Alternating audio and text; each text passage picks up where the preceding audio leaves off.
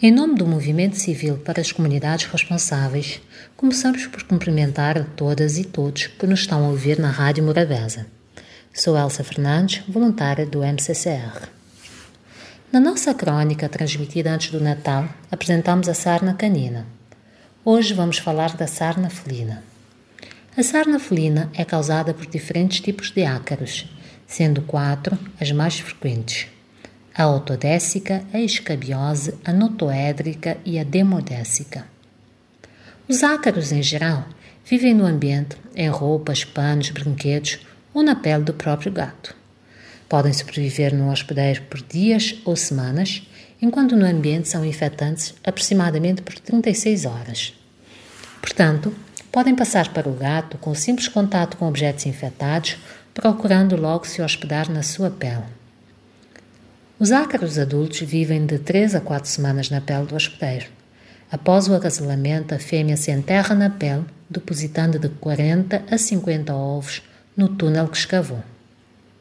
Os ovos levam de 3 a 10 dias para se desenvolver, produzindo larvas que, por sua vez, se movem sobre a superfície da pele até se tornarem ninfas e adultos que acasalam e o ciclo recomeça.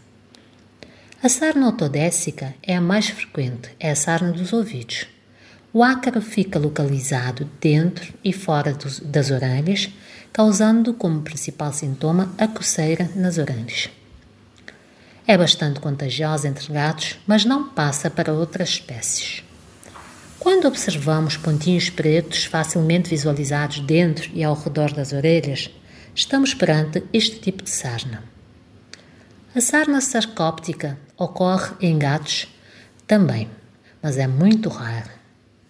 Causa muita coceira e é também contagiosa, mesmo entre espécies. A sarna notoédrica, conhecida por escabiose felina, é pouco comum nos gatos e é mais frequente em colónias urbanas abandonadas. Causa coceira intensa e é contagiosa. A região mais afetada é a da cabeça, orelhas e patas. Quando não tratada, causa crostas que facilmente sangram quando o gatinho se coça. A sarna demodécica, ou também chamada de sarna negra, embora muito rara, também existe para gatos, podendo ser causada por dois tipos de ácaros. Quando causada pela Demodex cati, não é contagiosa e é mais frequente em gatos com o sistema imunitário comprometido. A coceira ocorre mais na região das orelhas. Quando causada pela Demodex gatoi, é contagioso e causa bastante coceira, está relacionado com a queda de pelos de maneira simétrica, observável no animal olhando de cima.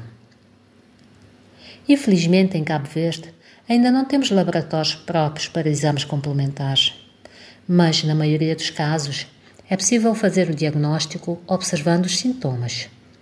O tratamento é feito com medicação oral própria para gatos, como a simparica ou o braveto, e banhos com sabonetes ou shampoos de enxofre ou outros produtos próprios.